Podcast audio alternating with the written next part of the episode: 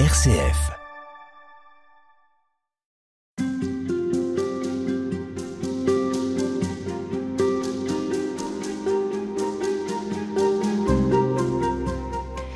Frère Gonzague, on parle, et nous l'avons fait beaucoup, euh, de l'Eucharistie, de la communion au cours des célébrations, mais il y a un, un aspect qui est célébré en principe une fois au moins dans l'année, au cours du jeudi saint de la célébration de la Seine, c'est le lavement des pieds.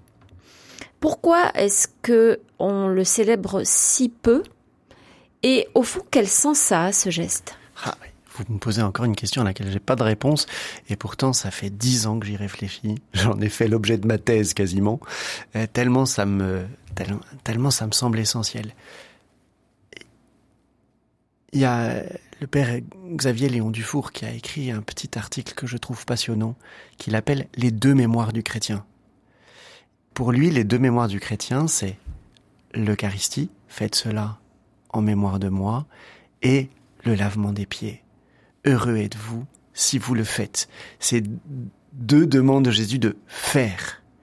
Et quand même. Il semblerait qu'une seule de ces demandes a été euh, retenue. Ben voilà. Et, et, et, je me pose toujours la question pourquoi? Parce que quand même, quand vous relisez le chapitre 13 de l'évangile de Saint Jean, euh, vous m'appelez maître et seigneur et vous faites bien parce que je le suis.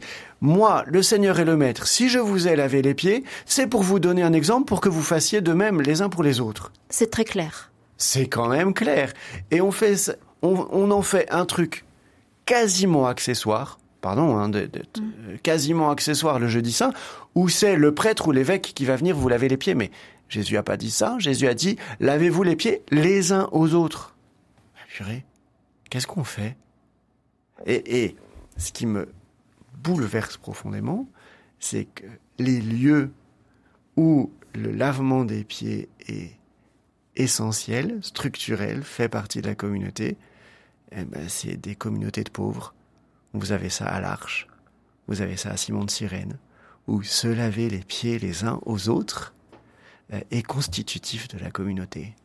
Vous avez ça encore dans quelques autres communautés, mais ça me touche que ce soit des malades, blessés, qui se disent qu'on va se laver les pieds les uns aux autres. Alors quel sens il a ce, ce geste? Alors, pour comprendre le sens du lavement des pieds, il faut se remettre dans le contexte.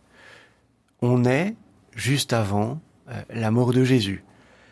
Euh, et les disciples sont euh, quand même complètement bouleversés. Les gars, ils ont tout lâché pour suivre un homme.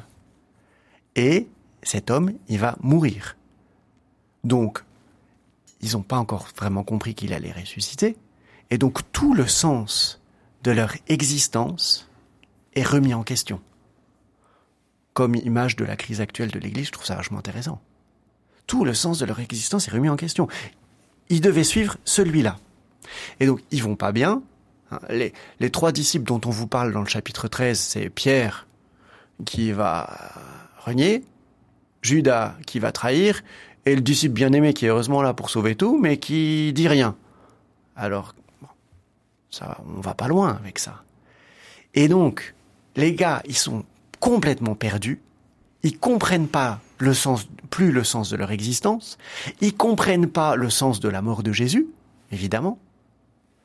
Et Jésus leur dit, au verset 33 du chapitre 13, Là où je vais, vous ne pouvez pas aller maintenant.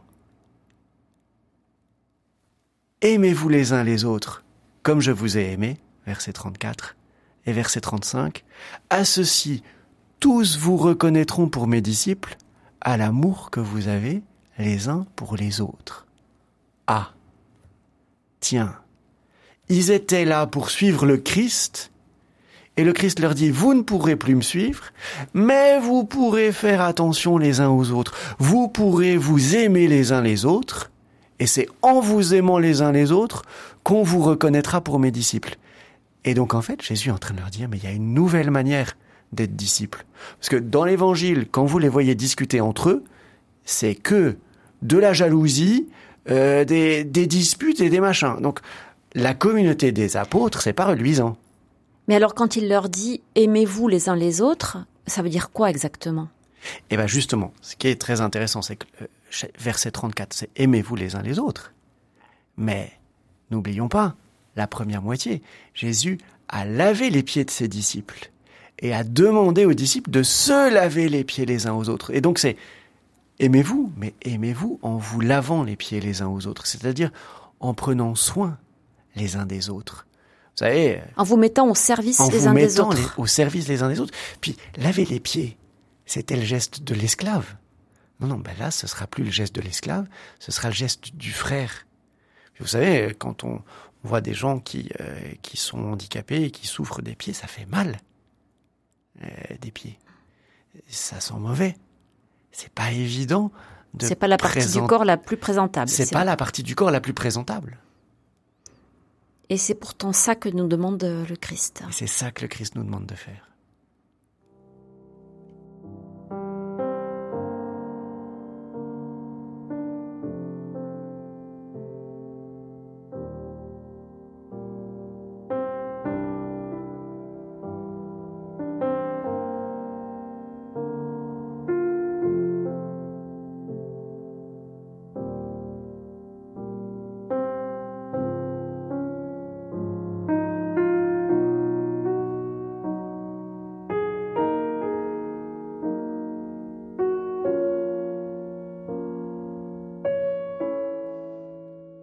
Pour laver les pieds de quelqu'un, euh, frère Gonzague, il faut se mettre en principe euh, à genoux devant lui.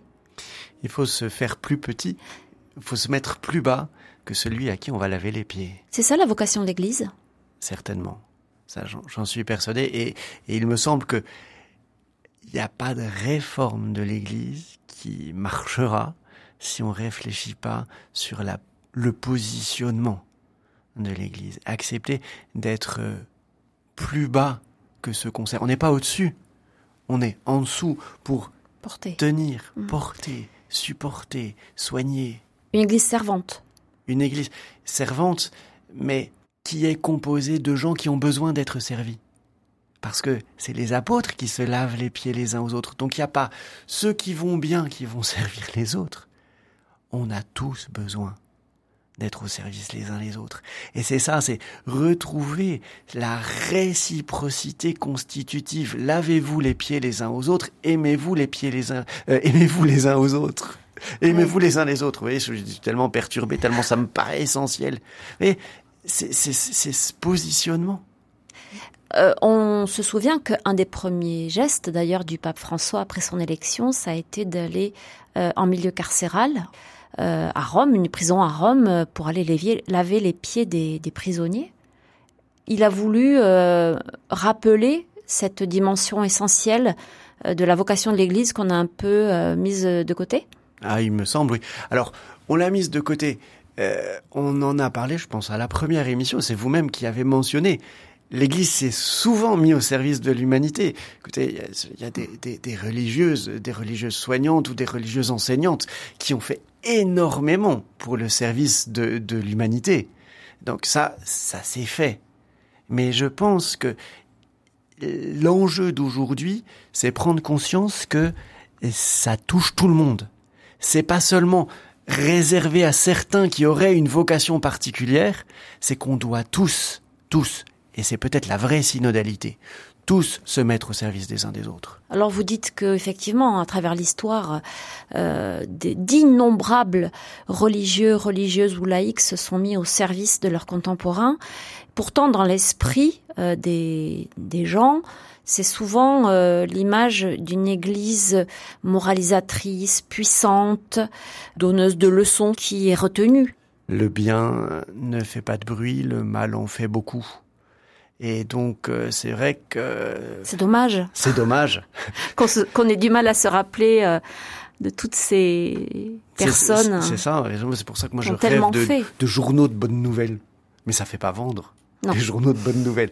Et, et du coup, c'est là où garder en mémoire, garder en mémoire tout le bien qui s'est fait, pour pouvoir regarder sérieusement le mal qui s'est fait et qui se fait, pour pouvoir trouver un autre chemin et que de fait euh, euh, certaines franges de l'Église aient, besoin de besoin de, de, se réformer et de trouver un autre positionnement, c'est une évidence. Mais je pense que le rapport à la morale, il a aussi socialement énormément changé. Le rapport à la règle, il a énormément changé. Jusqu'à il y a peu de temps, les règles, c'était essentiel et admis par tous. Le rapport à la règle ayant changé, il faut trouver une autre manière de comprendre la morale. Mais encore une fois, c'est changer de, changer de position. En tout cas, pour en revenir à notre sujet et à ce geste euh, du lavement des pieds, euh, il serait peut-être utile, étant donné la, la situation dans laquelle euh, se trouve l'Église, au moins en Occident, euh, de, de, remettre un peu euh, au devant de la scène, à l'ordre du jour, cette dimension de service. Oui, et, et, et ce à quoi je faisais allusion, qu'il me semble essentiel, c'est de voir qu'on a tous besoin d'être aidés. Le prêtre n'est pas un homme immuable, solide par lui-même et qui par la grâce de l'ordination pourrait tout faire. Il a... L'actualité nous le rappelle. Hein. L'actualité nous le rappelle. Et, et du coup, c'est bien de dénoncer le cléricalisme, c'est bien de dénoncer tout ce qu'on veut. Mais les prêtres sont des hommes. Eux, eux aussi, ils ont besoin qu'on les aide. Eux aussi, ils sont fragiles. Si tous les membres de l'Église, tous ensemble, reconnaissaient leur fragilité, et qu'on confessait tous notre fragilité devant le Christ et qu'on demandait tous ensemble au Christ de venir nous sauver pour que chacun on prenne notre place là où on est pour prendre soin les uns des autres. Mais ce serait un beau témoignage. Mais je pense que ce serait, comme m'a dit une paroissienne une fois, ben peut-être que la situation qu'on traverse va permettre enfin à l'Église euh, de témoigner sans donner des leçons. Eh ben, c'est ce que je nous souhaite. À demain pour conclure. Merci.